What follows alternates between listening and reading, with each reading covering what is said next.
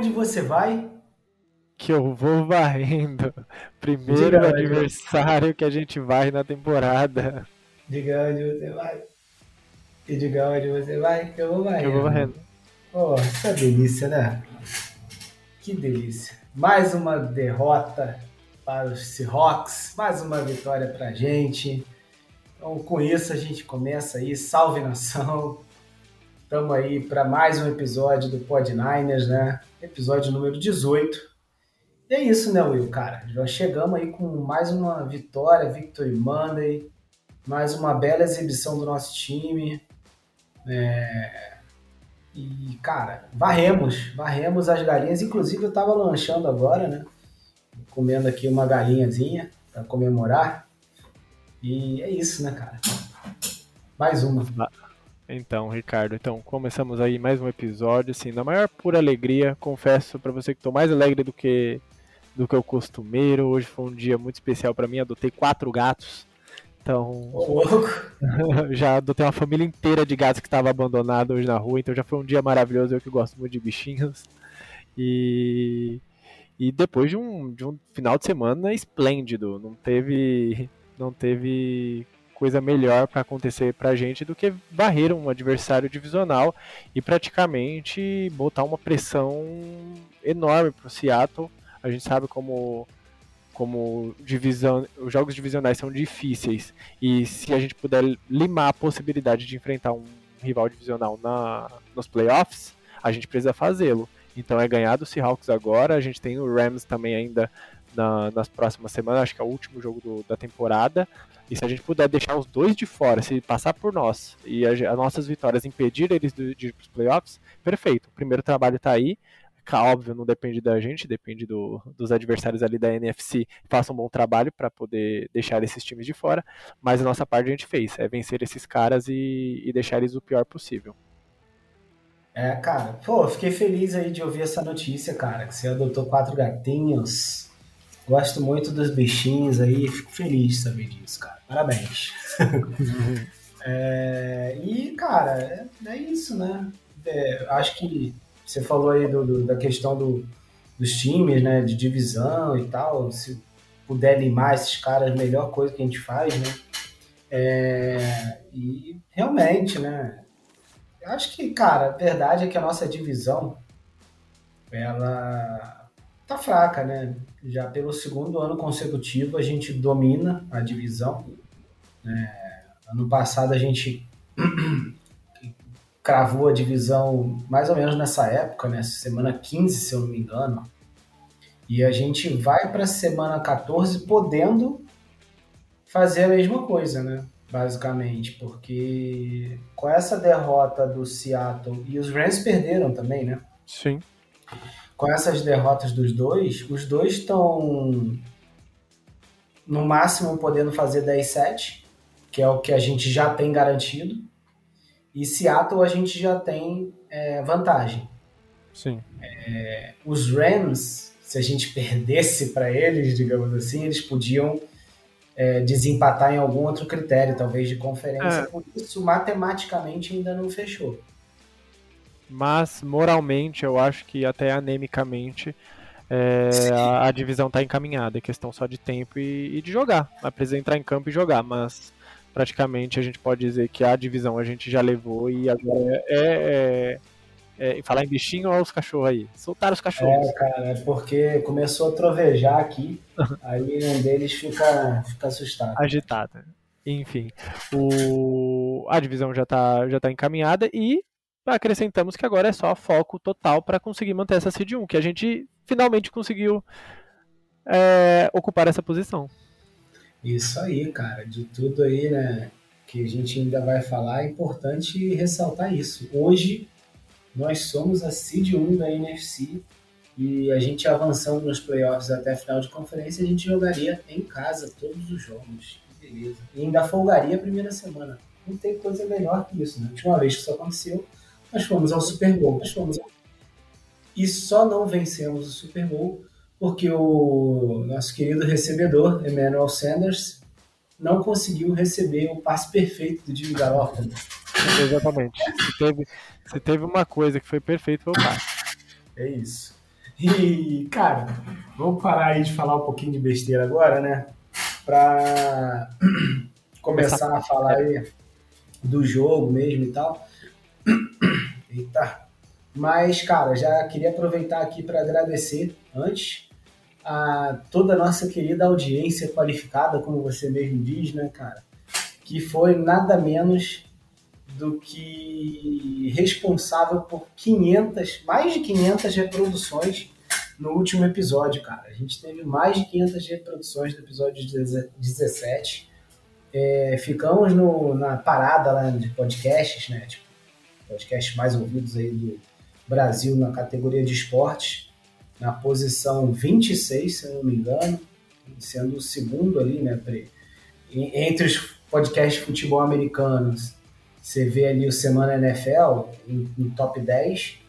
E depois a gente ali em 26, aí tem o cara dos esportes em 20 e pouco também, 28, alguma coisa assim hoje. Sim. E é isso, né, cara?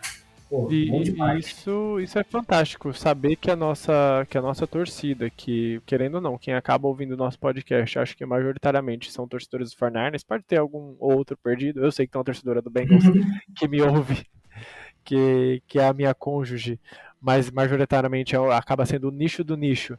E a gente está quase liberando o top 25 e ser o segundo podcast de, voltado a futebol americano no tema, no tema de futebol americano mais ouvido do Brasil nas últimas semanas, isso, isso é espetacular. A gente agradece bastante e esperamos continuar crescendo. Então, se você conhece alguém que acompanha futebol americano, especialmente é torcedor do San Francisco 49 como você, encaminhe o podcast, mande para eles e vamos, vamos disseminar mais a palavra e tentar fazer cada vez mais a melhor audiência qualificada do Spotify Brasil.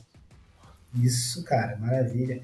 E, pô, aproveitar esse momento aí, né, de glória absoluta, para lembrar a galera de seguir lá no Spotify ou no agregador que você utilizar.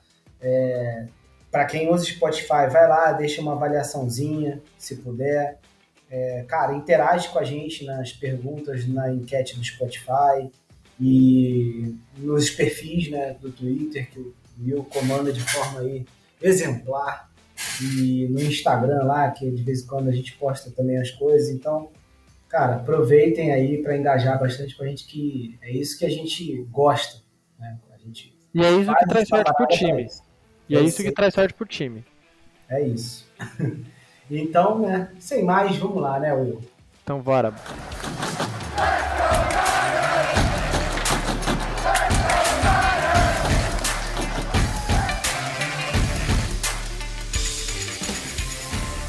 Ai, meu, meu. eu mandei, eu não sei se você viu, você viu o grupo enquanto a gente está gravando aqui? Olhei muito pouco, não, não olhei. Hoje, no dia de hoje eu estava no dia atarefado. Certo. Não, é porque eu mandei agora enquanto você estava falando, mandei lá um, uma fotinha, né? E aí, botando assim o seu áudio, e falei assim: Will fala pra caramba. Aí o nosso querido Leandro. Afonso respondeu: é podcast ou monólogo? Perfeito. É, eu, eu, né? eu sou pago nesse podcast, sou bem remunerado para poder falar. Então, se eu, quanto mais eu puder falar, eu ganho por fala quantos, quantos minutos no final do, do dia eu falar é o meu salário, então eu preciso falar bastante. Tá justo. Cara, já que você quer falar e gosta de falar, o que, que você tem para me dizer desse 49ers e Seattle Seahawks que aconteceu ontem em casa, né? E a gente arrancou essa vitória, né? Cara, é um jogo que não foi dos mais, assim, elásticos, né, em termos de placar, a diferença de 12 pontos só, é, 26 a 18, mas uma vitória boa. E para mim, cara, apesar de não ter sido um desses jogos que a gente né, realmente avacalha, foi um jogo que, cara, pareceu sempre assim, tipo, zero perigo, sabe? Sim. Lógico que se a gente vacila, né, e e os caras empatam, chegam muito perto, sempre tem um risco. Mas parece que isso nunca teve chance de acontecer, cara. E você, qual é a sua sensação? Eu tenho, tenho a mesma percepção que você. Eu acho que tem uma, uma linha de stats que demonstra bem bem isso, na verdade uma comparação de duas stats, onde em first downs os dois times tiveram números bem parecidos, 19 a 17, né? Tivemos dois first downs a mais. Então os dois times conseguiram mover a correntes. Mas quando você vê o número de jardas totais nessa partida, os 49 conseguiram 527 contra 324. Isso para mim, quando você. Eu gosto muito de pensar nos números com contexto. Então, quando você pensa nesse, nessas duas linhas é, e tenta traduzir pelo que você viu do jogo, você percebe que Seattle conseguiu mover as correntes, mas avanços curtos, é, ficando muito limitado e dando chance para a defesa outra hora, uma hora ou outra, se recuperar e conseguir te parar. E que foi o que aconteceu em, em alguns momentos. Já São Francisco não. Quando conseguia first downs, era em primeira descida, já era diretamente 10, 15 jardas, 20 jardas. Teve corrida do McCaffrey de, de 70 jardas, teve passe para o Debo Samuel de 54, passe para o Ayuk de 30 e poucos, 30 e poucas jardas. Então são ganhos são ganhos de muitas jardas que, que fazem a defesa ter menos tempo para conseguir parar um ataque e consequentemente isso se reverte em pontos muito rápido. Quando Seattle achava que podia chegar perto, fazer uma campanha longa e até conseguiu anotar touchdowns, os Forners iam lá com duas, três, quatro jogadas e, e voltavam a ficar à frente do placar. Então é, pensando no que você disse sobre estar próximo, não estar próximo, os 49ers conseguiram administrar muito bem. Então, em nenhum momento esse jogo poderia escorrer pelas mãos. A não ser se acontecesse uma interceptação boba, como aconteceu, mas não foi bem aproveitada por Seattle. É, fumbles, é, erros de special teams e os 49 esse ano se mostram bem competentes em quase todos os lados da bola para não deixar isso acontecer. É. E você falou aí, né, desses números e tal, de, do equilíbrio, da falta dele algumas coisas, né, nas jardas. E, e, me chama a atenção também a posse de bola, né? Que normalmente a gente tem conseguido ter mais posse de bola que nossos adversários, salvo os jogos que a gente acabou perdendo, né, e tal. E nesse jogo ficou muito equilibrado, mas Seattle teve uma vantagenzinha pequena, tipo, um minuto e meio a mais, né? Foi 30 e 45 para eles, 29 e 15 para a gente. Mas e aí entra no que você falou, né, cara? Os caras até tiveram a bola, tiveram algumas oportunidades, mas São Francisco talvez tenha aproveitado melhor, né? Sim, é... acredito que não seja nem aproveitamento, mas as corridas, principalmente o que define muito o tempo de posse de bola é o quão bem você corre com a bola e quão consistente. Acho que Seattle foi consistente ao correr com a bola, só que São Francisco foi explosivo. E aí nisso pecou para Seattle, onde eles ficaram com o tempo de posse, correndo de pouquinho em pouquinho, e São Francisco quando corria era explosão e acabava queimando menos relógio. Sim. E, e falando em explosão, né, cara? Não tem como falar, pensar em explosão sem pensar na primeira jogada da gente do, do jogo, que a gente já mete um touchdown de 78 jardas já, praticamente. Não, não mete o touchdown. A gente chega na linha de duas jardas com o McCaffrey, não faz o touchdown. Na primeira jogada, né, uma corrida normal, 49ers, é, onde ele consegue achar um espacinho ali nos bloqueios e, cara, vai embora até quase a endzone. Eu acho que ele conseguiria fazer se ele segue no mesmo. Se ele vai ali pelo cantinho que ele estava, ele tinha um jogador um defensor do Seahawks na frente, mas ele estava tão embalado que acho que o cara não ia parar. Só que ele tentou dar o corte né, para dentro ali e Sim. achar um espaço e acabou se enrolando, acho que mais do que do que conseguindo né, avançar. E, e aí, cara, eu queria aproveitar, não sei se você acompanhou essa parte do, grupo, eu queria deixar mais uma vez aqui o meu lamento, minha revolta, porque, aliás, no, no primeira vez que isso aconteceu, eu não pude gravar com você na semana seguinte, mas você deve lembrar, né, que você viu o episódio, quando, a gente, quando eu conversei com um psicólogo, é, contei para ele da aposta que eu fiz, cara no jogo do 49ers e Seattle. Sim. Que eu perdi por um por 49 já. 49 não, 42, sei lá, jardas que o Purdy não conseguiu fazer. Né? Por circunstâncias do jogo, acabou que essa aposta minha não virou. E nesse jogo eu me lasquei novamente. Não sei se você acompanhou. Eu vi. Viu, né? É... Você ficou no detalhe de novo. Purdy para mais de 250, ele fez para mais de 300 e pouco. McCaffrey para mais de 100 e para mais de 100 jardas, ele Check. fez 140, sei lá. É, último touchdown, Kiro. Check, check, também. E aí o primeiro touchdown, McCaffrey.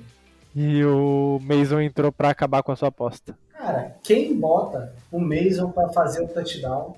Ah, mas depois... eu, eu vou te falar, o Kyle Shanahan queria te ajudar, tá?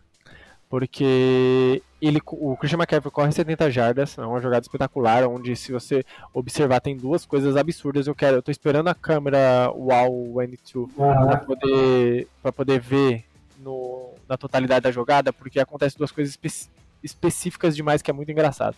Primeiro, os bloqueios do Ayuk. O Ayuk ele engaja num primeiro bloqueio ali com o Witherspoon e o Witherspoon consegue desgarrar do bloqueio e ganha na verdade do Ayuk. Quando você menos espera, o Witherspoon tá para fazer o bloqueio no McCaffrey, o Ayuk aparece de novo para bloquear ele e derruba ele.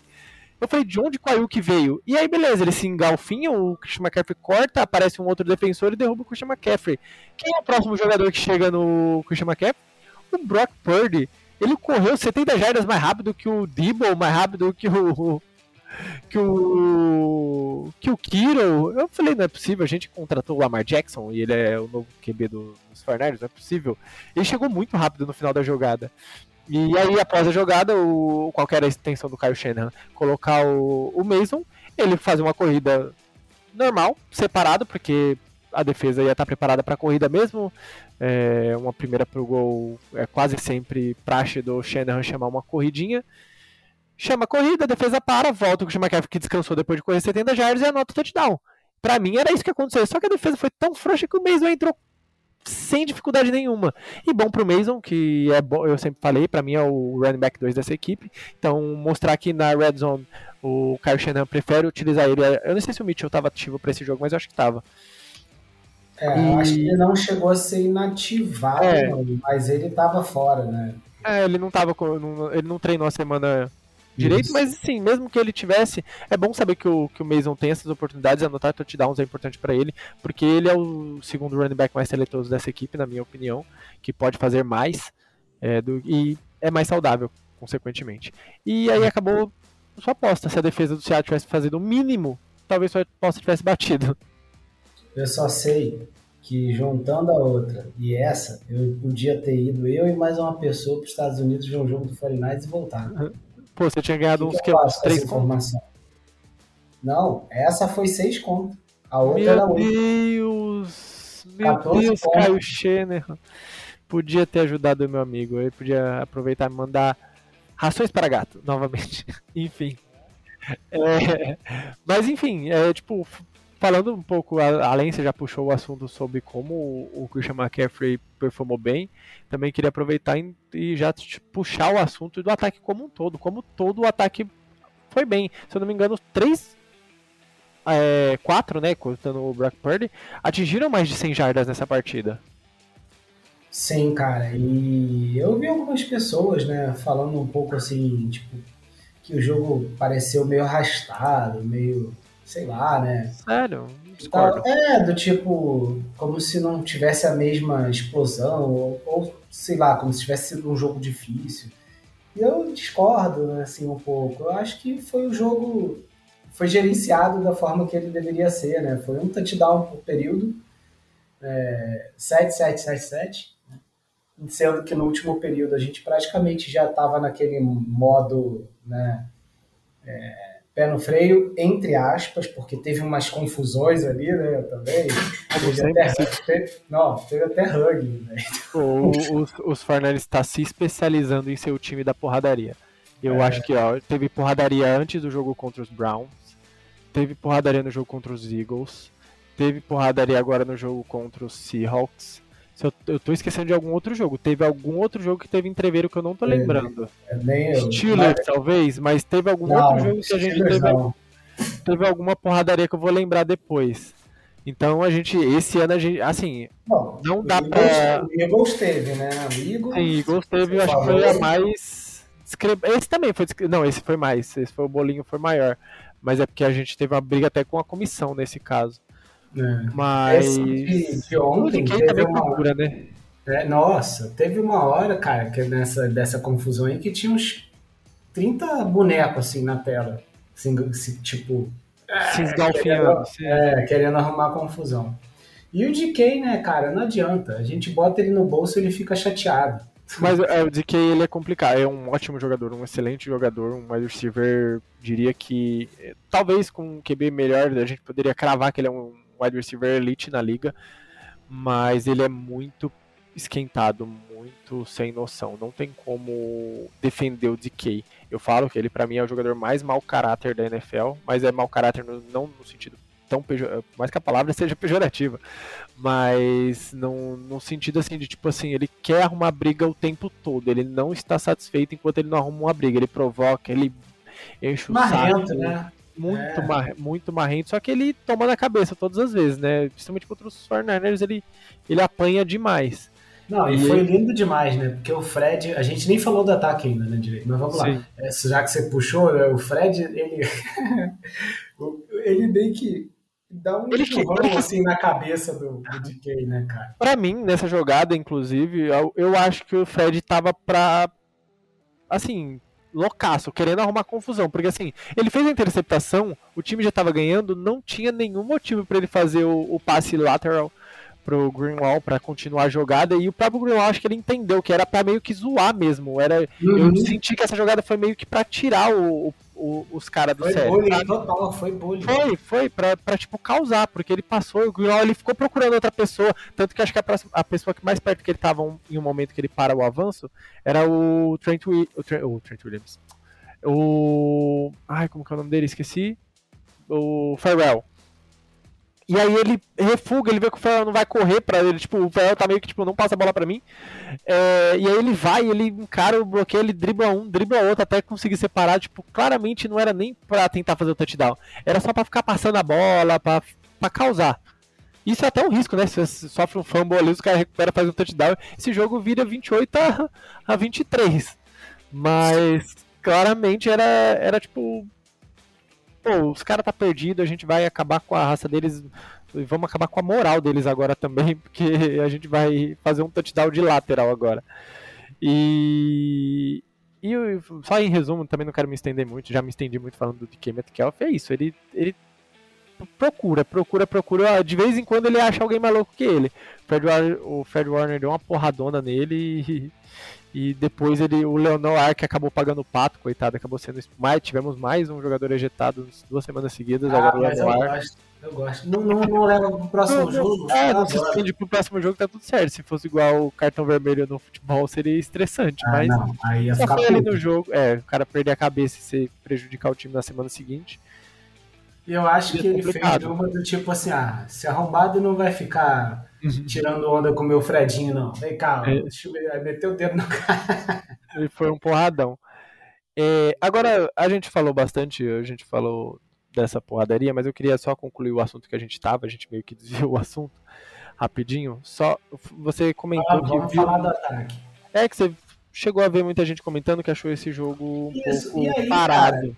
Cara? É, não, não sei se é parado, mas, enfim, difícil, é, é... ou arrastado, ou qualquer coisa desse tipo. E eu, eu tenho outra visão. Mas fala, fala. É, eu só não acho arrastado, eu queria só dar esse dado, que não tem como. Não, não sei porque o, o, arrastado, mas se você for ver jardas por jogada de cada jogador, é muito explosivo. O, o Dibble é, então. 21 jardas por jogada, o Brandon 21, o Kiro 25. O próprio uhum. Brock Purdy, o, a, a jardas de passe dele, acho que a média foi de 13 jardas por passe. Então, foi um jogo muito explosivo do ataque. Principalmente, é, principalmente do ataque. Talvez seja porque a gente não sacou tanto, mas a gente até sacou o Drew Lock três vezes, se eu não me engano. Então, tipo. É, eu sei que assim, apesar do, é, apesar do placar não ter sido. Porque podia ter sido 35, inclusive, né? De novo, acima de 30, e aí teria sido um jogo de pô, três posses, né, que seria 35 a 16. É, apesar de não ter acontecido, e porque o Ayuk dropou também, aquela. Dropou não, sofreu aquele fumble, né? Sim. Bisonho. É, foi assim, foi, foi, foi fácil, sei lá, cara. Foi um jogo fácil, sabe? Parecia que tinha risco nenhum, nenhum. De fez touch da hora que a gente quis, basicamente. Sim. Sempre que o Bem Seattle. É, sempre que Seattle ameaçava qualquer coisa, a gente vai lá, metia mais um, aí meteu um em cada quarto e tá tudo certo. E aí, cara, o que você falou, não tem como, cara. É, McCaffrey, 145 jardas, Debo Samuel, 149, cara. Ayuk, né, não fez touchdown, mas teve 126 jardas. Ah, teve o fumble, teve. Teve o, entre aspas, drop. Hum, não, drop não. É, que não foi drop bem não. drop, mas é, porra, jogou pra cacete, cara. Recebeu vários passes ali no meio, ganhou mais jardas, etc. Então, é, não tem nada para falar do Ayuk, né? Por, por, mais que ele tenha dado mole ali no, no fumble, porque para mim foi a pior jogada dele é, na temporada, talvez, ou nos últimos jogos, com certeza. Porque ali é uma falta de foco ali que ele teve que ele não pode ter, né, cara? Uma falta de atenção. Num jogo mais importante, isso faz falta um jogo mais pe pegado, um Ravens ou num playoffs, isso aí, cara, não pode acontecer de jeito nenhum. Ele tava correndo meio de braço aberto ali, sei lá o que foi, e aquele cara lá pegou ele, porra, no pulo, né? O Julian Love, eu acho. Sim, foi, foi uma boa partida do, do Love, né? No, no geral. Isso, e aí eu acho que a única coisa que eu, que eu fiquei um pouco chateado, assim, foi esse, esse fumble, sabe? É, é o, fumble o fumble me irritou um pouco porque num jogo importante. Assim, o Ayuki já vem de, de alguns de alguns anos aí nos 49ers e ele tem alguns problemas na minha concepção, um pouco de displicência. Acho que ele desfoca um pouquinho em algumas partidas, que isso diminui um pouco o, o, o scout dele, ele poderia ter números melhores com a camisa dos Fernandes se não fosse algumas coisinhas específicas. Ele já teve drops importantes em outros momentos, até o Dibble também, ele melhorou bastante nessa questão, mas o Ayuk eu acho que também teve alguns problemas de drops nos últimos anos e já sofreu alguns fumbles, eu não sei a numeração exata, mas eu consigo lembrar agora de cabeça pelo menos uns três que eu lembro no passado. Então, ele precisa ter esse tipo de atenção, foco total em to todos os momentos do jogo, porque numa dessa, um fumble do momento do jogo e pode trazer um time que você achou que tinha matado durante a partida, tinha, como diz nossos amigos lá do 49ers Brasil no Twitter, é, tinha girado a faca. É, e, era hora e dele girar a, a viver, exatamente. Era uma jogada para a gente fazer o 35, se eu não me engano, já estava 28 nesse momento. Não, acho que não tinha saído o, o touchdown do Kiro ainda, mas era para deixar o jogo um pouco não, mais eu acho que já, né? cara. Eu acho que já sim. Já? Era para fazer o 35. Bom, tenho quase Enfim. certeza, mas era para fazer o 35 e acabar ali. E ele é, fez mas... a recepção, ganhou jardas, mas correu de novo. Pô, é bizarro para alguém fazendo fumble nele por trás, sabe? Tipo um, um belo tra um bom trabalho de defense back, né? Que, que leu ali a jogada, percebeu que ele estava com, com o bração aberto e deu tapa no momento certo. Mas você citou o, o, possível drop, eu vi algumas pessoas querendo dizer que foi drop do Ayuki.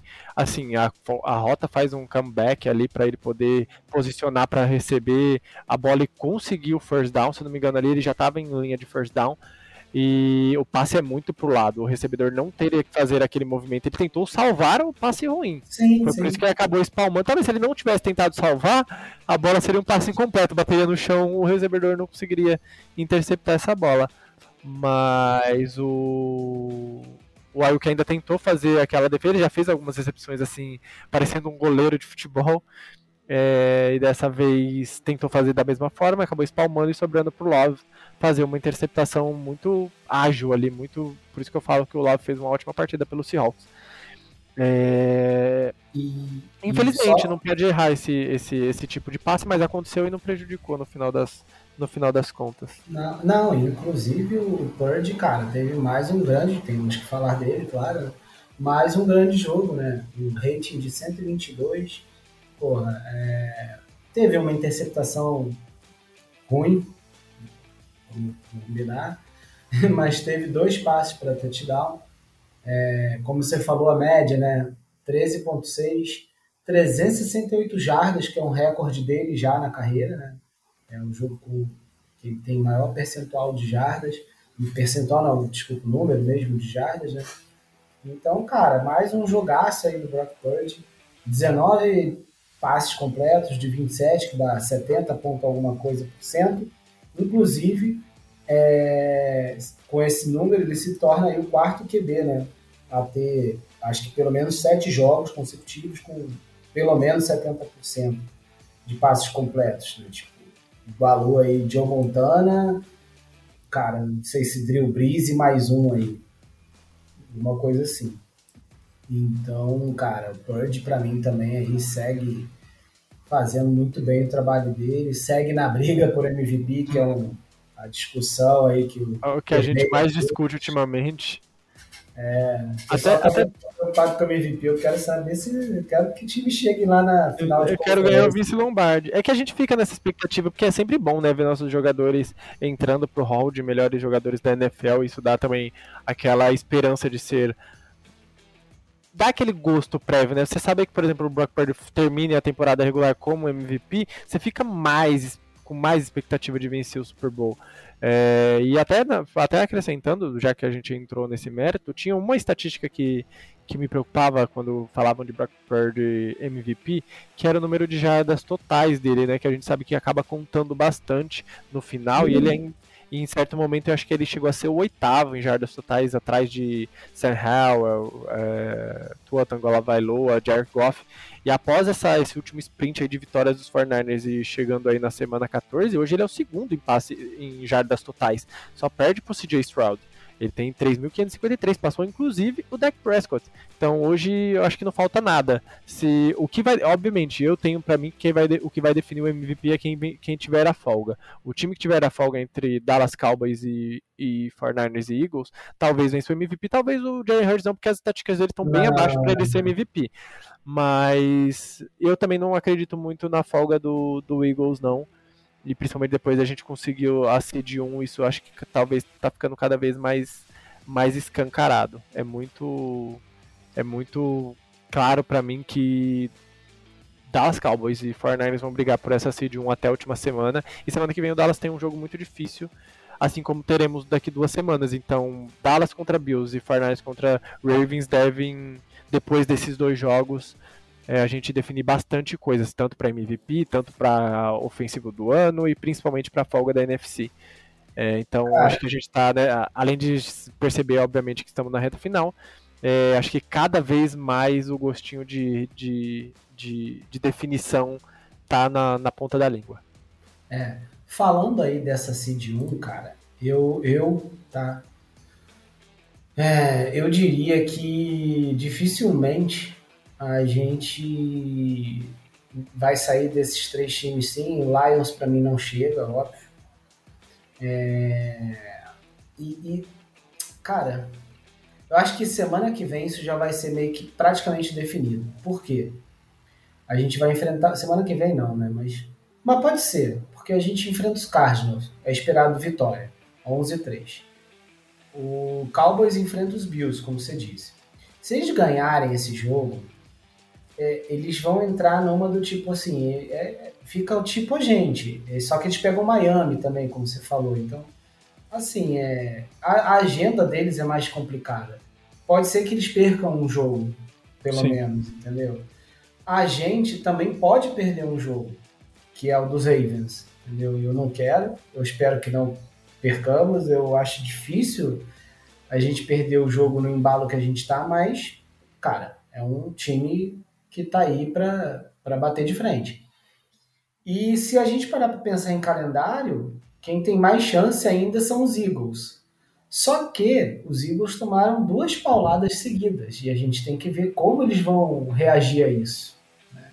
Tomaram uma sova da gente, tomaram uma sova dos Cowboys, então isso pode contar também para o psicológico dos caras e eles não conseguirem entregar a vitória como eles estavam conseguindo, mesmo em jogos ruins ou medianos, entendeu?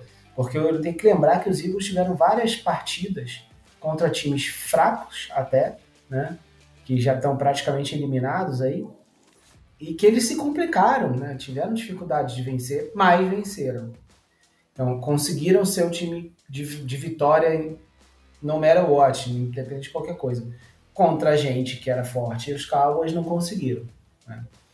Então, cara, eu acho que, bom, se os Eagles perderem algum jogo dessa sequência deles, o próximo, por exemplo, né, eu acho que já era para eles. Porque é, não, não vai rolar, entendeu?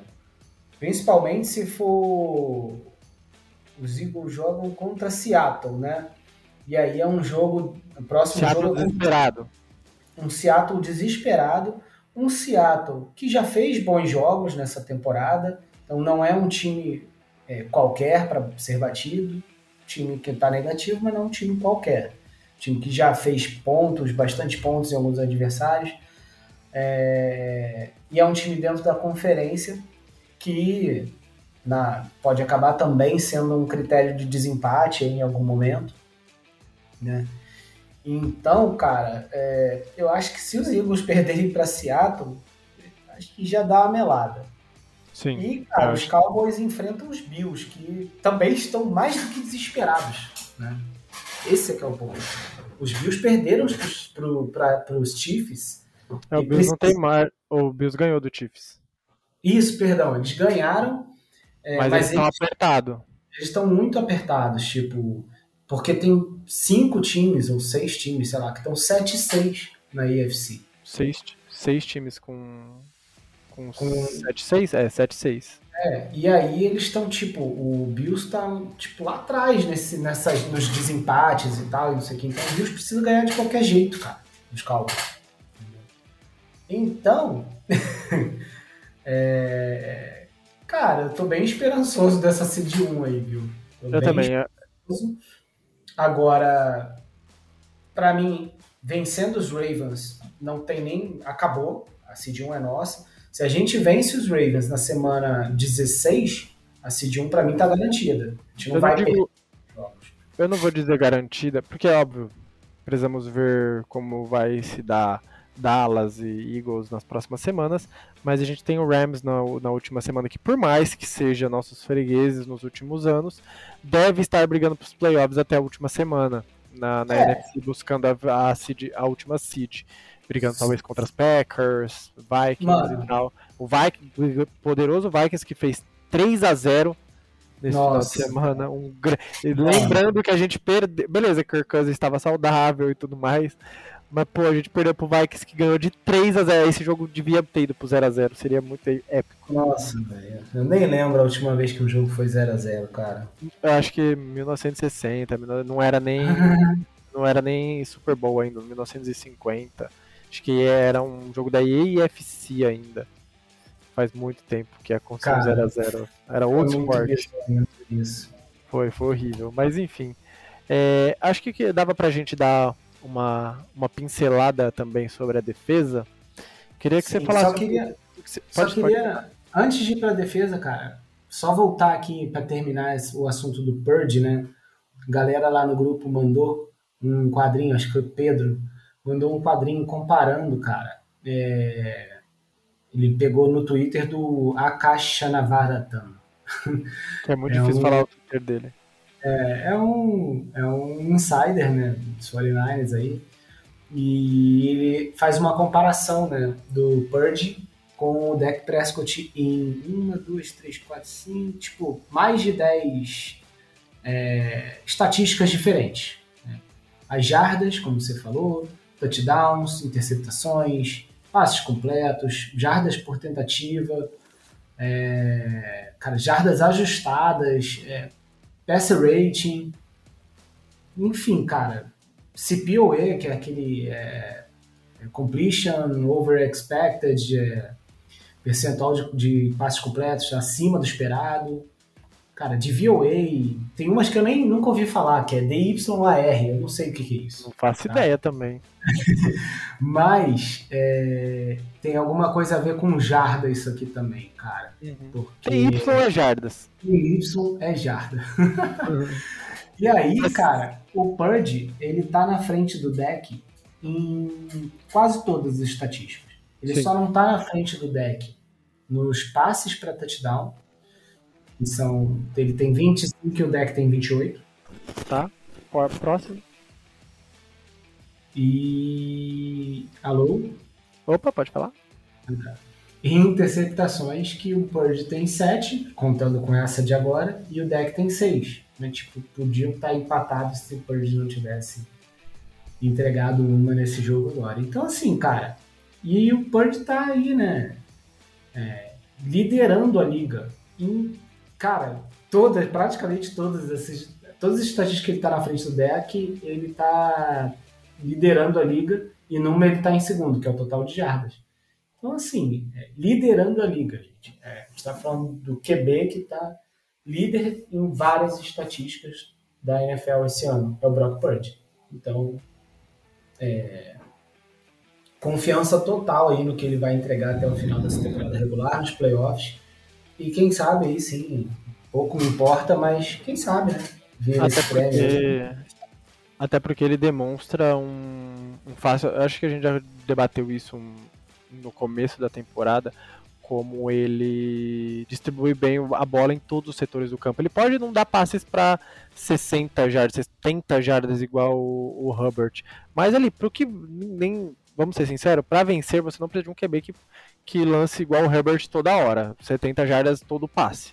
Você precisa de diversidade, você precisa de, de, de complemento, de, de distribuir a bola. E o Purdy mostra que ele consegue acessar todos os lugares do campo com, com precisão. Óbvio, quanto mais longo passe, mais dificuldade você tem para ter um passe preciso. E o Purdy mostra, mostra conseguir fazer isso com maestria e tá fazendo um ótimo trabalho. Eu acho que é por aí mesmo, cara. E não tem, não tem muito o que falar mais do Bird, né? Até a questão do passe é, em profundidade, que é um ponto que alguns ainda questionam e tal.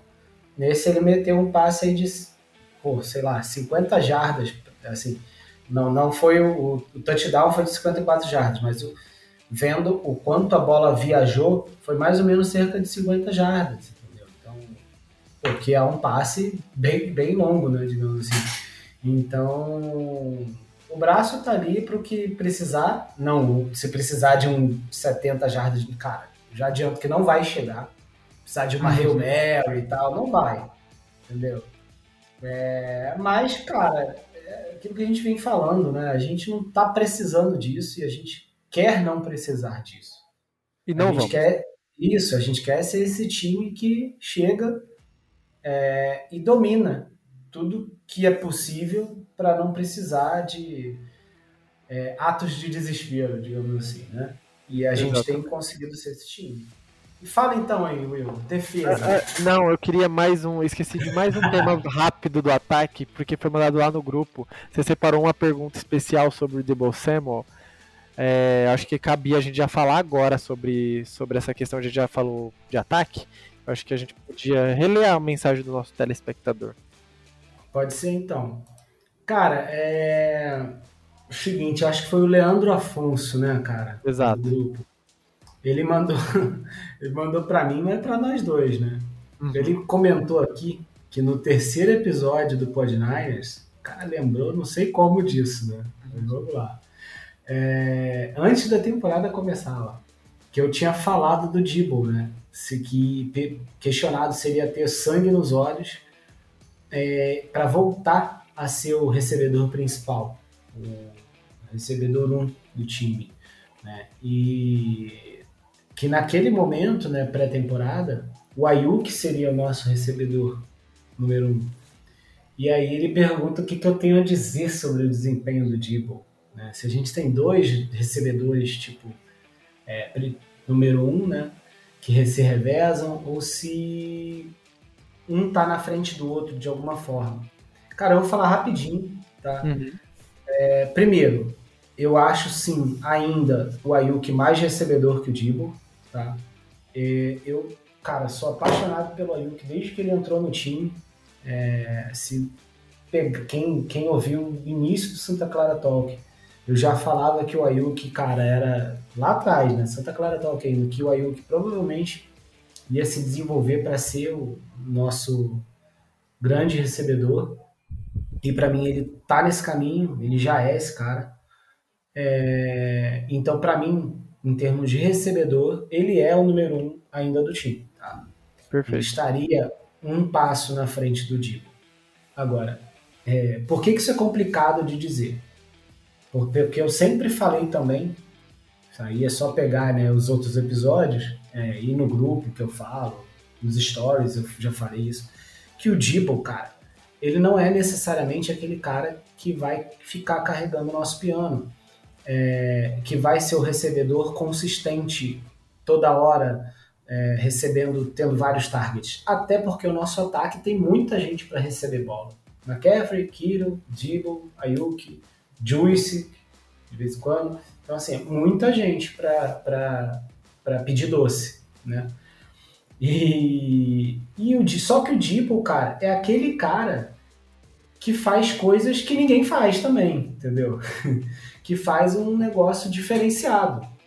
É, que faz as jogadas que pô, o Ayuki não vai fazer nunca, provavelmente. É, pelo menos não, não é pedido nem para ele isso, né? E aí, quando o McCaffrey entra e você tem alguém que corre mais, que não precisa usar o Dibble tanto para correr, ele acaba ficando um pouquinho em segundo plano ano passado, é, um pouco nesse início de ano também e tal. Mas, cara, é, o, o, talento dele tá todo lá, entendeu? É, eu, se dependesse de mim, eu teria, aí sim, respondendo a pergunta do Leandro, é, eu teria dois recebedores, um que seria o Dibble e o Ayuk, sim o Ayuk sendo o maior alvo, né, com mais targets, mas o Dibble sendo esse cara especial que vai fazer jogadas especiais a qualquer momento, entendeu? É, seria espetacular poder manter os dois como recebedor um, digamos assim, pagar os dois, né, como recebedor. Entendeu? Então, para mim, é... o Ayuk sim tá um passo à frente, mas é... o Dibble para mim também é número um, tá, do time, assim, de, de uma certa forma, cara. Eu, eu concordo plenamente que, com, com tudo que você disse, eu fico sem até o que dizer. Eu só queria, em vez de falar que os dois são wide receiver 1, eu ainda acho que o Ayuki é o recebedor 1. Eu acho que as jardas por si só é, na temporada demonstram quem é o seu principal recebedor. O Ayuk tem mil jardas, já bateu mil jardas, inclusive, nessa temporada. E o Debo Samuel ainda está no caminho, está com 739 jardas na temporada. Claramente tem uma preferência do Brock Purdy em procurar o, o, o Ayuk naquele momento que a jogada não se desenha como funciona, e é aí que você procura o seu wide receiver 1. Nesse jogo, inclusive, contra o Seattle, teve uma jogada específica que, que é um passe de 30 e poucas jardas do Brock Purdy, que a jogada desmonta no pocket, ele faz um fake é, limpa o pocket um pouco, porque o pessoal sobe um pouco para bloquear, ele dá um, dois passos para o lado e ele conecta com o Ayuki. Se você olhar a rota, a rota do Ayuki não era ali. A rota do Ayuk parava no meio do campo. Quando ele viu que a jogada desmontou, ele improvisou nas costas do Witherspoon e conseguiu dar a opção para o Brock Purdy conectar com ele. É, nessa jogada, não sei se o Dibble tava, mas claramente é uma, uma sintonia de wide receiver com o seu quarterback, sabe? Uhum. É, e é isso que eu tá, vou colocar assim a, o, o estigma, a taxação sobre o Brandon Ayuk de wide receiver 1. Dito isso, o Debo Samuel é imprescindível para esse ataque funcionar. A gente percebeu que na uhum. ausência dele o ataque emperrou. E não por ele ser o wide receiver 1, e ser, e ser por ele ser um jogador fantástico em todas as posições do campo. Ele corre bem, ele bloqueia bem, ele é, quebra tackles, ele recebe bem a bola, ele faz de um tudo nesse ataque. Se acho que se pedir para ele lançar, ele vai lançar. Então é só por causa disso, mas o wide receiver 1 em natureza ainda é o Brandon Ayuk mesmo, o Debo tendo esses fantásticos números nas últimas semanas. Inclusive ele já lançou, né? Naquela final, justa, final não, naquele jogo que a gente conseguiu os playoffs. A gente precisava ir para os playoffs, sim. Ele conecta sim. com, com, com o Christian McCaffrey, né? Não. Sim. Não, é, é não. O, o, o, o Jennings. Não, é com o Jennings. Jennings. É com o Jennings, no fundo da endzone, é com o Jennings. Ele viu? Então ele faz de tudo, é. Então é, é, é fantástico. E foi, e foi, muito legal ver esse touchdown dele, de, que ele né, consegue... Numa temporada que o pessoal tava meio criticando que ele não era mais o Dibble de 2021 e tal. Sim, é, é bom mostrar aquele jogo, ele mostrou o quanto ele era capaz. E, isso, e, e um touchdown diferente que a gente não vê muito ele fazendo, né? Que é Sim. correndo para endzone e recebendo quase lá dentro já, tipo, tendo vencido a rota ali, separação. Claro que Jamal, foi Jamal Adams foi, né? Também ali dormiu no ponto um pouquinho, né? Comeu ali uma Sim. isca, foi mais pro boxe e tal. depois já era, não tinha mais como voltar e pegar o Dibble, mas é, é um touchdown que a gente não vê muito ele fazendo. Né? E, e foi fantástico. Foi fantástico, é isso. Beleza, vamos falar agora um pouquinho de defesa, porque, para ser bem sincero, eu nem tenho muito o que falar de defesa. A defesa foi uma defesa bem tranquila, não foi nada agressiva, mas também não foi soft, como a gente fala em alguns momentos que a gente viu na, a, a, alguns problemas na, nas derrotas do time nessa temporada, mas é, controlou o jogo. Se tem uma definição de controle, foi o que a defesa fez com o Seattle. Quando precisou ceder, cedeu, mas nada nada demais. Quando precisou interceptar, interceptou. Quando precisou sacar, sacou. É, o que mais pega, eu acho que não é da defesa, é da defesa, obviamente, porque são as lesões da defesa, né? A gente teve alguns problemas nesse jogo. O Hargrave saiu com problema. É, o Ward, logo no começo do jogo, a gente perdeu o Ward e isso gerou uma preocupação. Como que ia parar o DK Metcalf com Lenoir e Amber Thomas na, nos outsides. Eles fizeram um bom trabalho na medida do possível, com suas limitações, mas acredito que fizeram um bom trabalho. É, o Greenlaw teve um probleminha, também saiu durante um tempo numa jogada do Kenneth Walker, que ele saiu, que uma jogada espetacular, que ele corre para um lado, corre para o outro, os jogadores dos 49 saem trombando, e o, o, o Greenlaw toma pior. Então acho que a defesa foi mais prejudicada por essas lesões durante o jogo, que aparentemente nem. Talvez só o Hargrave deve preocupar um pouquinho para a sequência, a gente depois pode falar no final do episódio. É, mas de resto não deve preocupar tanto. Mas para o jogo foi pontual e isso acabou atrapalhando um pouco parar o, o, o ataque do Seattle em alguns momentos. É, cara, e, e assim, já que você comentou isso, né, eu vou fazer um adendo aqui que é o seguinte, né, é, você falou das limitações, né, Embry Thomas, Lenor, e eu já te digo que limitado é o torcedor que não confia na hiena, no poderoso Lenor. O cara que foi lá e meteu o dedo na cara do, do Metcalf. O dedo não, a, a mão inteira, né? a mão inteira na cara do DK. E que fez um bom trabalho, cara. Eu, eu já falei aqui, enquanto houver alguém esculachando indevidamente o Lenor, eu estarei pronto para defender. É, dito isso, ele realmente tem seus momentos ruins, né? A gente sabe disso. Uhum. Mas é que é o que eu sempre falo, cara. É, não tem isso de você ter só estrela no seu time. Não vai acontecer isso. Então, você tem que entender que você vai ter setores que o time vai estar recheado ali de talentos e outros que você vai ter o talento mediano, às vezes até abaixo da média, né? E tá tudo bem, contanto que você consiga fazer o time funcionar. Eu acho que é o caso do Lenor ali, do Embry Thomas, tem jogos que eles vão muito bem, tem jogos que eles fazem umas cagadas meio né, ruins, mas é como eu digo, nenhum deles chega a, a, prejudicar tanto o time, entendeu? Em nenhum momento, assim, pelo menos não até agora, né? Claro que teve já falhas, etc., mas nenhum deles chegou a, fazer nada que machucasse tanto o time, porque a unidade da defesa como um todo é muito sólida.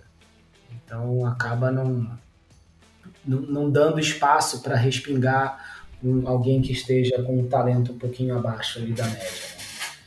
E, e, falando aí um pouquinho né, dos números, cara, você falou que talvez não tenha sido tão agressivo, né, e tal, não sei o quê, nem tão soft, tenha sido um negócio um pouco mais controlado ali.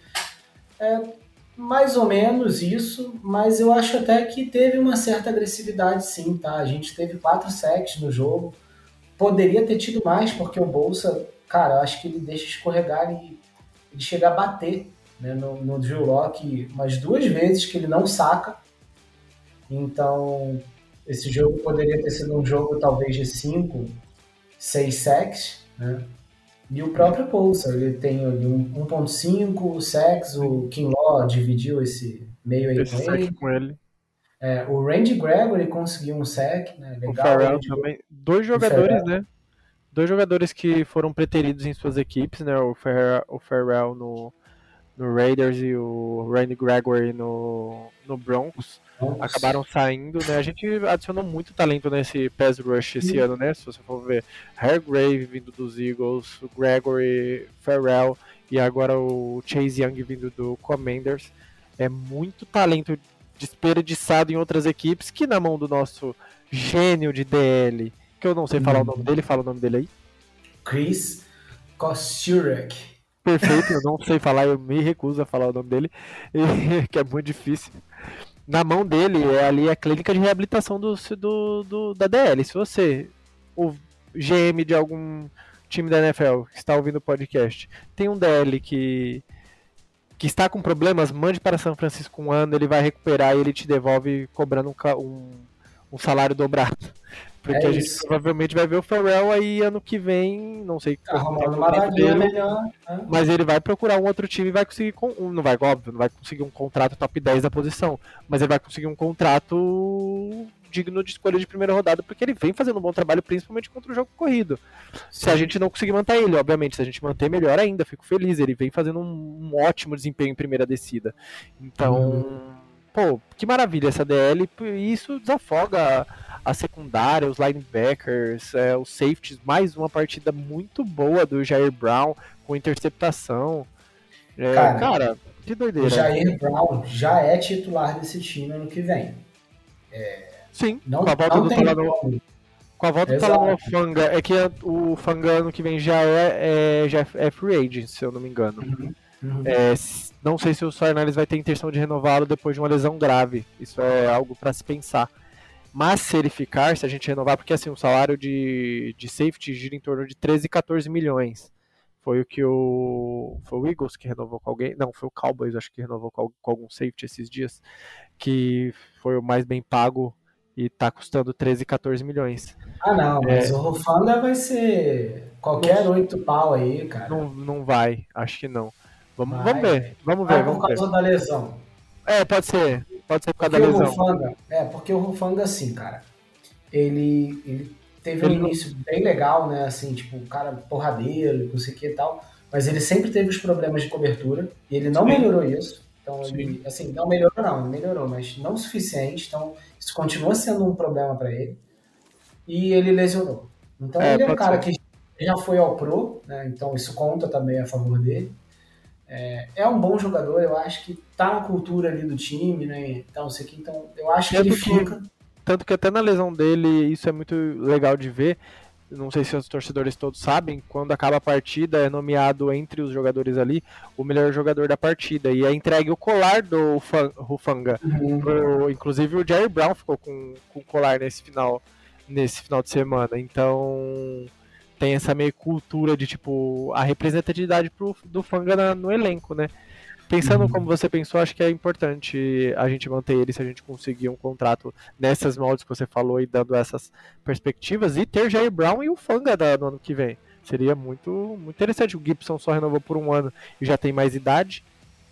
É, então, o Gibson acho que foi assim, tinha uma corridinha ali dele, entendeu? Então, eu acho mais provável que fique mesmo o, o Jair, é, o novato e, cara, se o Rufanga voltar, o Rufanga, mas vai ter que ter um, um backup ali, porque a gente não sabe como o Rufanga volta. Sim.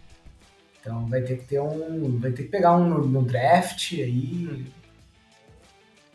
No mercado, provavelmente no mercado, né? Porque a gente não vai ficar com três caras mais cabaço ali na posição, entendeu? Exatamente. Então, vamos catar algum safety aí melhorzinho no mercado, mediano, pra, com experiência. Estilo Gibson.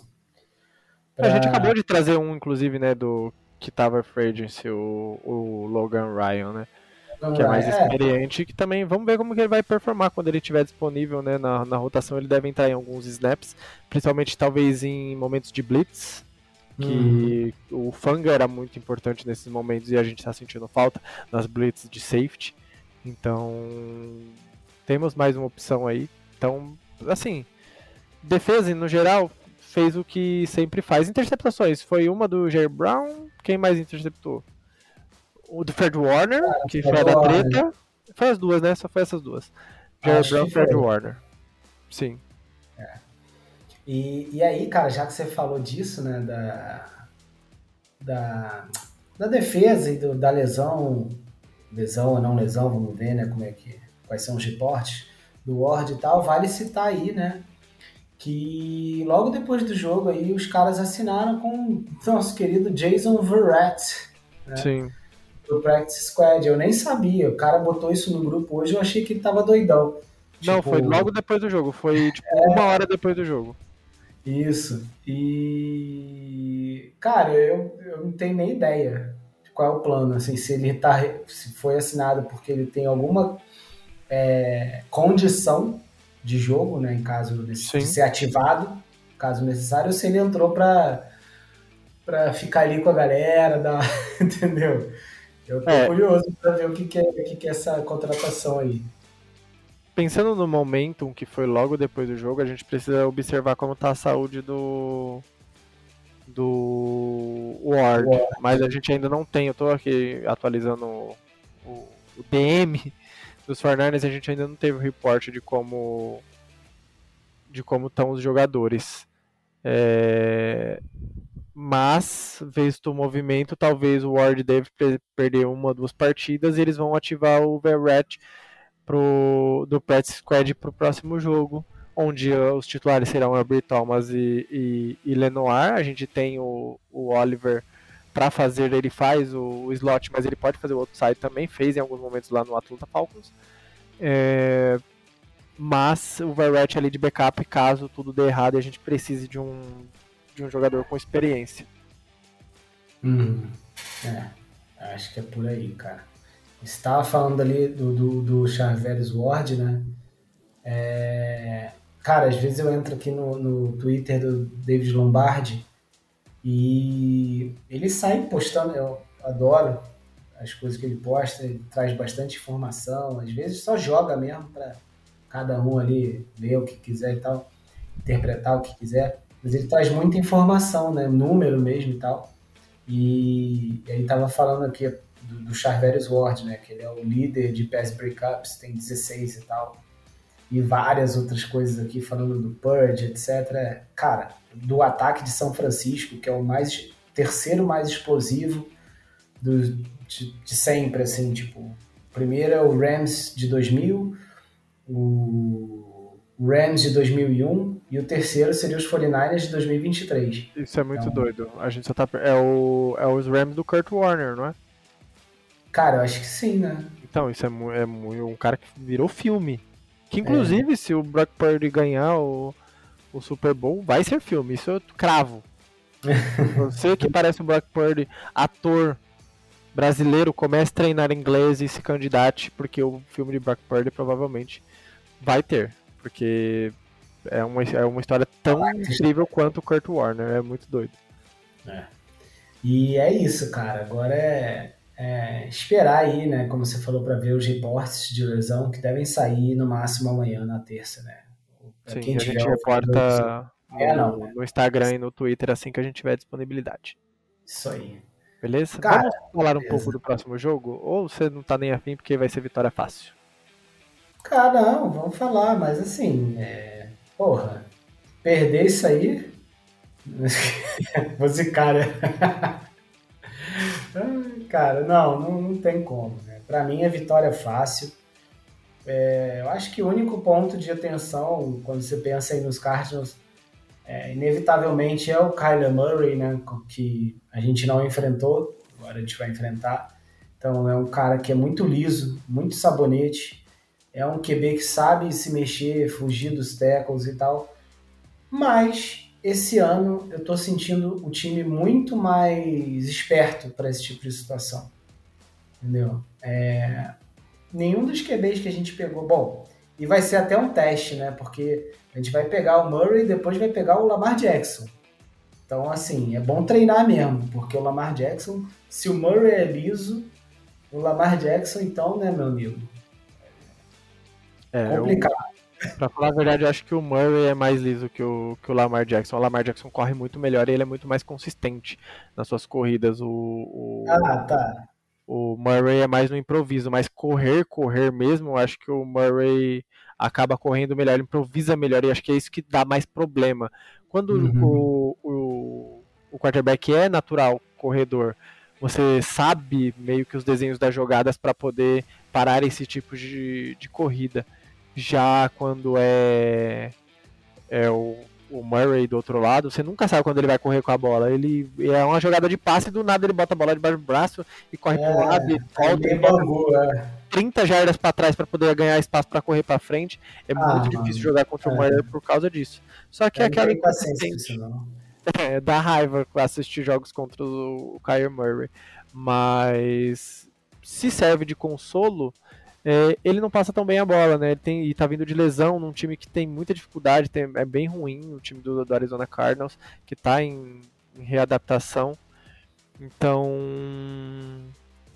É isso, não tem muito muito o que fazer. É tentar mitigar ao máximo essas corridas dele, forçar ele passar a bola, porque passando a bola a defesa vai estar tá lá para conseguir impedir o, as boas jogadas do, do Arizona Cardinals. E defensivamente o Arizona Cardinals também não tem um grande, um grande elenco de apoio. Perdeu algumas peças de, leso, é, com lesões nas últimas semanas também. Então não, devo, não, devo, não devemos ver resistências contra o Arizona Cardinals. É um time bem treinado, mas que tem muitas limitações e não devem dar muito trabalho na, ao final de contas. É, cara, é, é um time que tá brigando por pique 1, né? Assim, tá 3-10, né? Não vai nem conseguir pegar pique 1, é tão ruim que. Ai, cara, assim.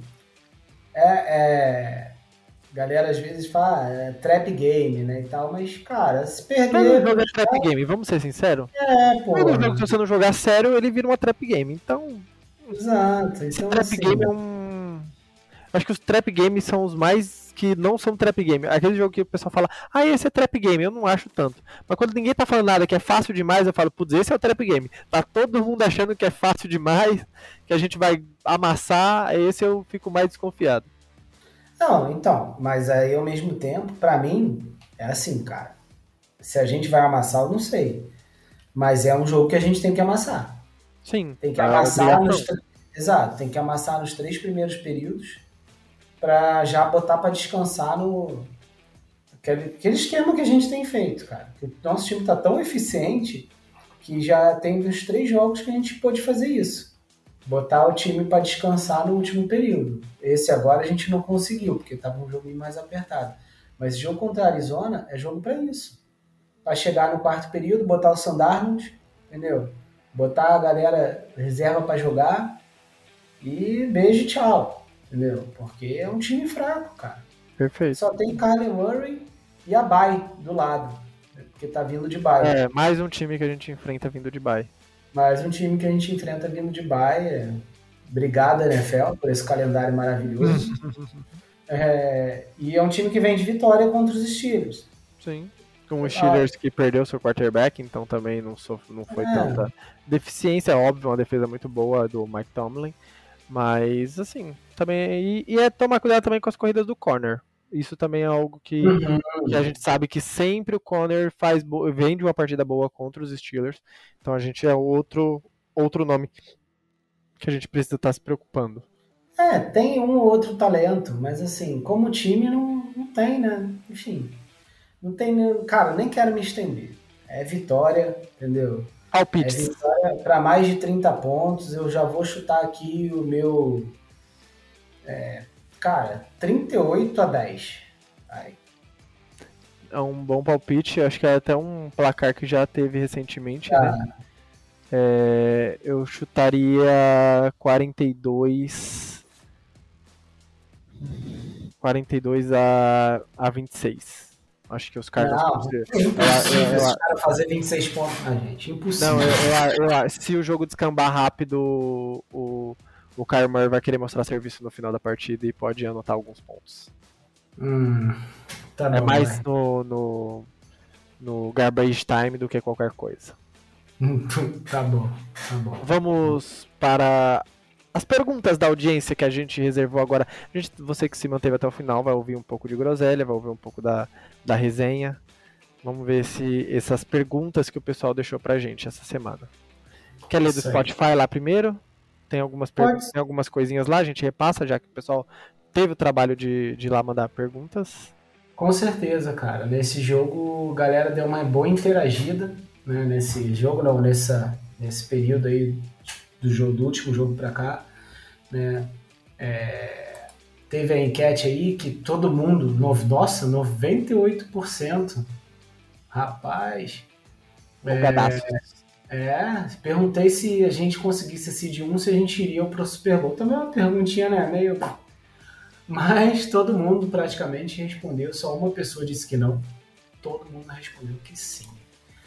E e aí as caixinhas, as caixinhas não, as, a, os comentários da galera aqui. Sim. Vou passar aqui rapidão. Então, Diogo Neto. falando que eu iniciei aí, tá falando de mim aqui, né? O fã clube do Lenor. Agora vai ter que assumir pra vida toda. Porra, com muito orgulho. Estamos juntos, quem... eu tô no bonde com o Ricardo. Somos Leonard, Lenoir. Isso aí. E quem tá jogando muito bem e surpreendendo é o Amber Thomas. Tá bem. Cara, pra, é, pra mim não é, não é nem o caso de estar jogando muito bem. Ele é um cara que mediano e que tá fazendo bem o papel dele, não é? Ah, eu, eu, tão eu, acima assim. Ah, mas eu, eu acho que ele tá fazendo um, um bom bons Sim. jogos, dado que o pessoal acaba fugindo um pouco do Ward e tentando buscar ele. E ele tá fazendo um bom, bons jogos. Mas assim, também não é, não virou o, o Jalen Ramsey do, da noite pro dia. Ele não. tá fazendo um bom trabalho dele, obviamente. A secundária tá boa, cara. Perfeito. Não dá pra reclamar. Não dá pra reclamar. Próximo. Vitor, Vitor Brandão mandou aqui, ó. Nada melhor que bater nos passarinhos em sequência. Entreguem as camisas, bonés e anéis. É isso. Estamos esperando. Isso. Felipe Davi. McCaffrey, Eminem da. Ah, agora a galera é, falando groselha. da groselha, da groselha. Eminem da NFL. Go Niners. Fiona Braga mandou. Foi começou... um bom apelido, tá? Foi, foi, pegou, pegou. Ó, é, Fiona Braga mandou aqui, ó, começou a queda livre das águias, Cid 1 já é realidade, mais um ótimo programa, muito bom, valeu. Cravou, como sempre a audiência prevendo o que vai acontecer na semana seguinte, eles foram muito bem nessa e a gente realmente agora é Cid 1. Isso aí. Ó, o FC09 aí, não sei quem é, né? É, quando, o F, quando o Caio varia o ataque ele poupa todos os jogadores e deixa a defesa adversária louca. Nos últimos jogos ele fez essa variação e aí não tem para ninguém. Só espero chegar saudável Super Bowl.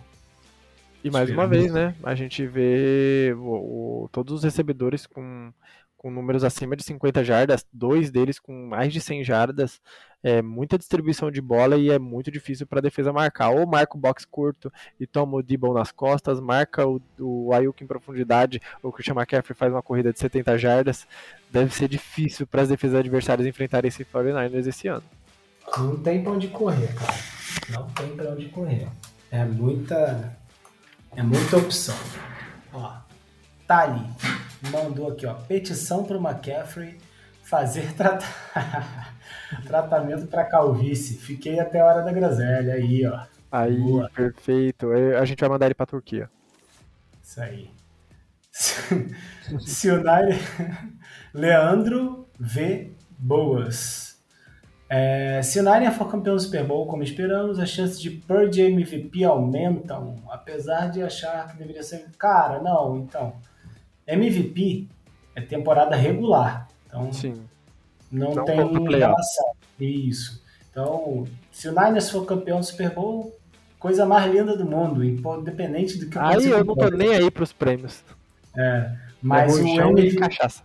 Isso. O MVP é um prêmio que é contado durante a temporada regular somente, tá?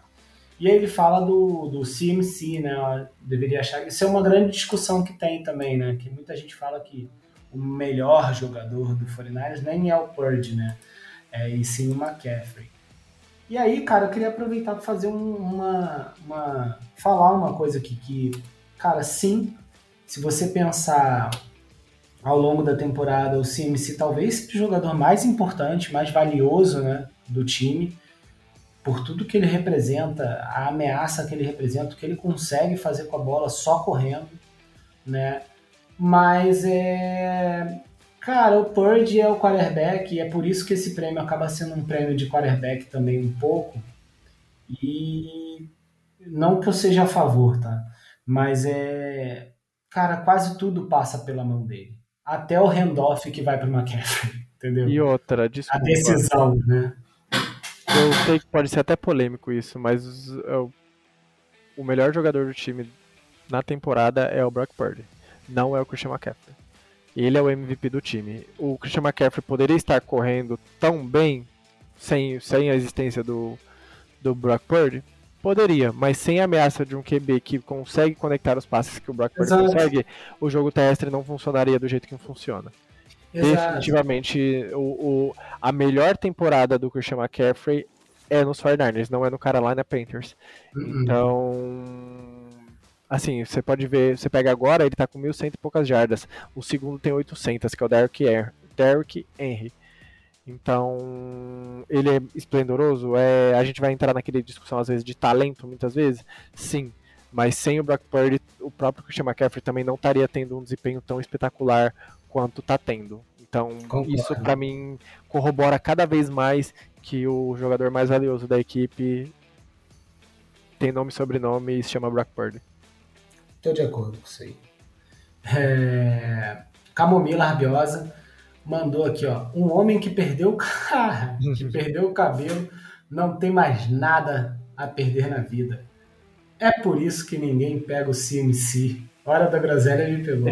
ele não tem nada a perder mesmo. Já perdeu tudo que ele tinha. Então, agora é só baixa a cabeça. Pô, ele quebra uns tecos que dá um medo dele se arrebentar.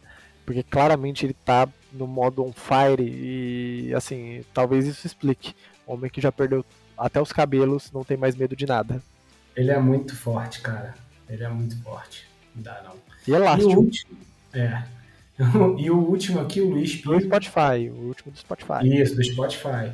Mandou, será que essa evolução do Leonor... Ah, finalmente, porra, alguém que reconhece o valor do guerreiro, do grande craque. Será que essa evolução do Lenore está realmente acontecendo? Sim. Sim, eu, eu, também acho. Ele tá tendo uma temporada melhor que a do ano passado. Claro, Se a gente for parar pra. Não tem, não tem muito o que discutir. É, tanto ele quanto o Amber Thomas estão mostrando mais, mais valor essa temporada. Uhum. É isso. E, e, ele complementa, falando que tá amando ver a secundária indo bem, não ficando tudo pra DL resolver. E é isso, Nossa, cara. É isso. Eu acho que é, esse é o melhor ponto da defesa esse ano. A, a DL resolve sim, mas a unidade defensiva toda é melhor é Por mais que a nossa secundária do ano passado merecia mais amor, foi muito subestimada, tá? Foi a 20 interceptações, não é para qualquer secundária. É, mas eu falava e continuava a ignorar. É. Por isso que o Podniner já saiu, para poder refutar todas essas informações que a grande mídia não dissemina por aí. A gente vem é para trazer essa informação para vocês. Perfeito. Cara, vamos lá. Você tá com as perguntinhas aí? Eu, quer que eu leia? Pode ser. Então vamos lá. É, não tô com elas não, que eu fechei sem querer. Não abri então, então, então, eu abro aqui. Não, já abri, já abri, já foi. o, o Will IM 05. A NFL vai ter que revisar as aves e evitar colocar na season dos Niners. Excelente. Muito bom, porque assim, caiu, caiu na nossa baladeira, no nosso estilingue, a gente vai derrubar. É um de cada vez. E agora vamos atrás dos Cardinals. Que eu representei no post do, do Twitter como Flamengo, porque não tem um emoji dos, dos Cardinals. Achei cara, muito pega achei um, pega um Angry Bird, cara. Pega um Angry Birdzinho. Pode ah. ser. Na, na, eu tô, é que eu tô atualizando junto com, com a torcida. A gente vai eliminando um. Eu tô botando emojizinho lá e riscando eles. Tá é, F Galante de Souza. Quem prefere enfrentar na final da NFC? Cowboys ou Eagles? Hum. Eagles. Cowboys. Tá assim, né, se eu pudesse preferir, eu prefiro enfrentar o, o, o Cardinals, mas não tem essa opção. Entre Eagles e Cowboys, eu acho que eu prefiro enfrentar o Cowboys. Eu acho que o matchup é, é mais favorável do ataque deles com a nossa defesa. Eu acho que, que a nossa Esse... defesa contra um, contra um Jalen Hurts inspirado, a gente teria um pouco mais de dificuldade de parar, mesmo o Dak Prescott inspirado. Eu, eu para mim, hoje 13, 14 semanas de liga, é, para mim tá claro que os Cowboys têm mais time Sim. que os Eagles. Tá? Concordo. Então, para mim, eu prefiro enfrentar os Eagles, porque os Eagles, cara, como a gente já disse, venceram, estão aí merecedores do seu recorde, mas é um time que apresentou bem menos recurso, entendeu? Nas, mesmo nas vitórias. É, eu digo mais pelo matchup mesmo, não pelo, pelo, pelo desempenho, sim. Pelo desempenho eu, eu iria contigo. É. É, pelo. Cara, então, mas esse matchup, por exemplo, que a gente teve com os Eagles aí, que a gente conseguiu explorar os linebackers e tal. A nossa OL foi muito bem, cara. A DL jantou a OL poderosíssima deles, então. É que playoff é outro jogo, né? Se, óbvio, claro. Mas é um adversário que a gente sabe como pode jogar. Os Sim, dois são. Os dois, dois são. são. Mas eu, e eu já enfrentei o Cowboys duas vezes, cara. É, pra gente é estressante. Tô afim de enfrentar a terceira, pra ver Sim. qual é. Ai, tudo bem, eu, eu, eu vou, eu vou mudar minha opinião. Eagles também. Tá bom. Próximo aí. André Lopes, underline André. Gostei do, do, do arroba dele. André Lopes, underline André. Certificar que ele se chama André. É, o Brock Purdy já é elite. Polêmico isso, hein? Cara, é, pra mim não. Mas assim, por um cabelinho, sabe? E não porque não possa ser, mas sei lá, é. eu acho que pra mim, nem na primeira temporada do Mahomes eu, eu chamaria é. ele. Eu, eu, tá? Falei que ele era elite. Todo mundo chamou, beleza, ótimo.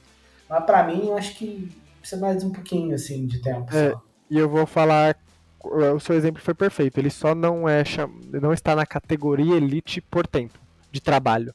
Acho que você precisa é. ter um, um, vamos dizer, de, um tempo de carteira assinada um pouco maior para ser nomeado um, um quarterback de elite. Mas eu vou, ser, né? eu vou ser bem é. sincero, eu tenho certeza que os, que os coordenadores defensivos enfrentam Purdy como enfrentam, sei lá, o, o Josh Allen, o Joe Burrow. Sim, sim. É, com aquele medo de saber que o, que o quarterback pode trazer coisas diferentes. Talvez não uhum. nesse nível, talvez eu possa estar exagerando um pouco, mas, não, mas eu acho que tá, tá ali no, no tipo, pô, quando a gente vai enfrentar os 49 quem a gente tem que se preocupar? Christian McCaffrey, Debo Samuel, Ayuk, Nick Bosa, Chase Young e é, Brock Purdy. Ele não, tá, não é um quarterback que o pessoal fala, ah, ele não precisa se preocupar tanto. Precisa sim porque ele pode acabar com a partida também. Hum, acho que é por aí, cara. Eduardo Bicalho, famoso Bicalho Eduardo no, no, no Instagram. Esse time tá parecendo pronto para ser campeão, né? Não? Né, sim, Parecendo sim. Eu, eu, eu acho que dos últimos anos aí, talvez 2019 hum, bem parelho, mas de 2020 para cá, com certeza é o time mais redondo que, que a gente teve. Isso aí, tô contigo. Rafael Viana Rodrigues, nosso amigo lá do grupo do, dos Podniners. É, de todos os anos que acompanha o San Francisco 49ers, esse é o elenco mais forte montado para o Super Bowl? Hum, acho que não, tá? Que pra que mim, é. Pra 2013 mim é. é mais. Ah, não, 13? É, ele falou do tempo que eu acompanho. Eu acompanho de 12 para frente. Então, eu acho que o elenco de 13 é um pouco mais estrelado, talvez. Não sei. É bem. É bem assim, é questão de gosto. É, é bem Porque pau a pau, hein? Se a gente pega 13, tem, ó. que eu lembro de cabeça é o Kaepernick, o Gore, o, o Frank Gore. Mas o Kaepernick não é estrelado, vai. Tipo, tá, mas. Tá, mas. Você entendeu o que eu quis dizer, né? Tô tentando pensar no. É porque são, do, são NFLs diferentes, vamos dizer assim. Ah, vai, vai, onde a explosão vai. do jogo corrido de QB tava ainda se consolidando. Então hum. o Kaepernick era novidade. É, então tô tentando pensar nessa, nessa, nessa, nessa conjectura. Aí tinha o Frank Gore, que assim, não tem nem comparação, já tinha seus 28, 30 anos, mas ainda era um, um running back muito bom. Tinha o Aqua Bolden, quem mais você lembra dessa época? Ah, eu nem, eu nem via tinha. Ah, então, tinha o Navarro, o Navarro Bowman, tinha o Patrick Willis, já tava, Willis, Joe é. Staley também já tava. É, muita gente, né? É, Tyrande era o Vernon Davis. Vernon Davis. Uh, quem mais? O Tree, que teve a polêmica lá da... Richard Crabtree, é. Com... Com Sherman. Com Sherman. Hum, quem mais a gente tinha? Tinha o. Como era o nome do safety? Don't alguma coisa. De. Hum. Acho que é o Whitner. Don't Whitner, se eu não me engano, era um bom um bom safety. Os dois, né? O Eric Reed também. Então, que, que, que 2013, talvez, eu acho que ele é draft de 2013 ou draft de 2012, não lembro, que era um bom safety também. Então, assim, eu consigo é. lembrar bastante nome, assim, da, do, da safra de 2013. Também acho que é porque eu acompanhei a temporada inteira, aquela de 2013. Então, tá, tá mais gravada, assim, na minha memória. Então, acho que eu tenho também um, um apelo. Acho que só a DL eu não tenho tanta... Além do Navarro Bowman, que era linebacker, mas pressionava bem o quarterback. É... Que eu não lembro tanto, mas de resto, assim, a gente tinha um. Tinha o Smith também, outro apreciador de passe. Então, pô, eu acho que ficaria entre esse ano e 2013. É. É, tá bom. É bom. Tá bom, você tá aceita? Show. Aceito. A gente não, não, nem, nem, poderia, não, nem poderia não aceitar, como eu te falei. Eu conheço. Essa, tal, essa pergunta tinha que cair pro. pro pro cara Alan. brasileiro, é. Ele sabe, ele ia falar uns oito times melhores, mas é o que eu lembrei foi 2013, galera. Perdão aí. É, Thiago Estrela 1. Pord vai bater o recorde de jardas aéreas da franquia? Putz, eu não sei qual é o recorde.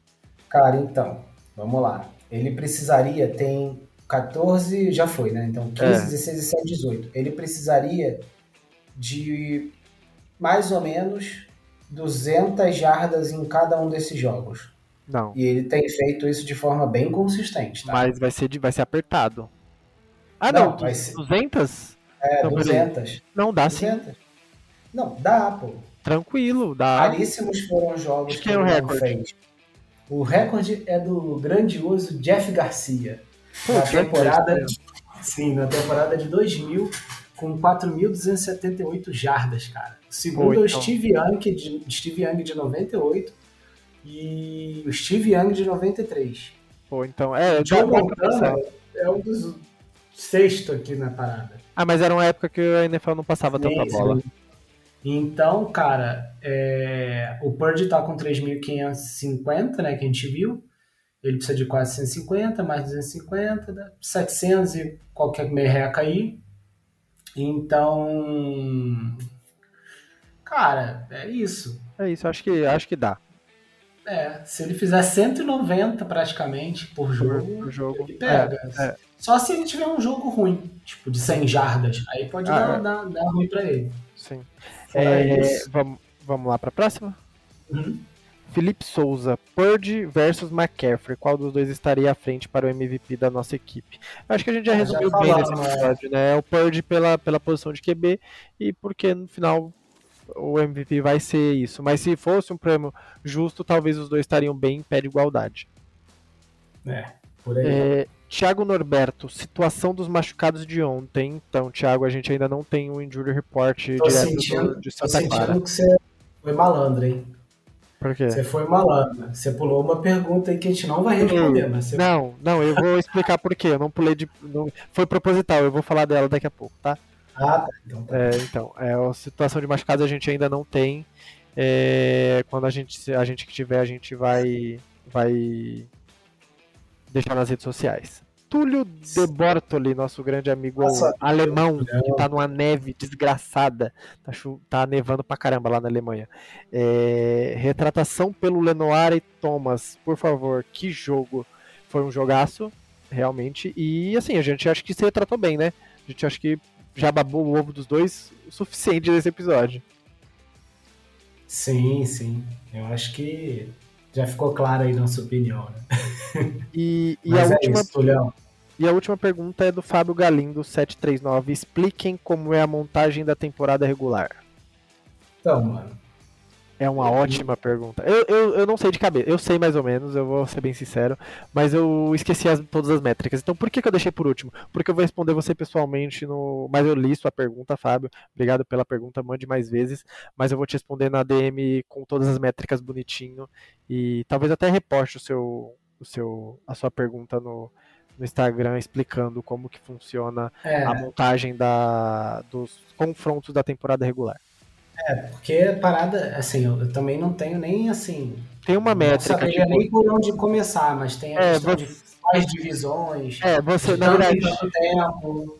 É assim, na verdade, eu sei mais ou menos. Seria você enfrenta é, os quatro times da sua divisão, os três times da sua divisão duas vezes na temporada. Você enfrenta os primeiros. Se você foi primeiro colocado, você enfrenta todos os primeiros colocados da sua divisão, da sua conferência. Então, se você é da NFC, Fortnite esse ano vai ficar em primeiro.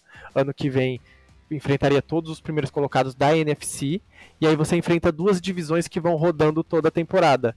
É, esse ano a gente enfrentou a divisão dos é uma da NFC e uma da AFC. A gente enfrentou esse ano a divisão dos Eagles e da AFC a gente enfrentou a divisão dos Bengals. Então, é mais ou menos isso. E tem um jogo extra que foi inventado, o 17 jogo, que eu não sei qual é a métrica adotada, por isso que eu deixei para responder depois. Mas basicamente é isso, eu te explico com, com mais calma depois e posto nos stories para todo mundo estar tá ciente, tá?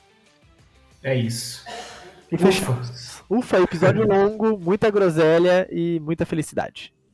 É isso aí, cara. Então ficamos aí, né? Mais um episódio aí do nosso querido Pod Nines. Caraca, o maior episódio, Will. Foi o maior episódio. Foi, foi bastante. Mas foi, foi bem divertido. Agora é, primeiramente, queria agradecer a, a novamente estar tá aí mais uma semana falando pra cacete sobre Fortnite, irritando bastante, tirando a paciência da, do público.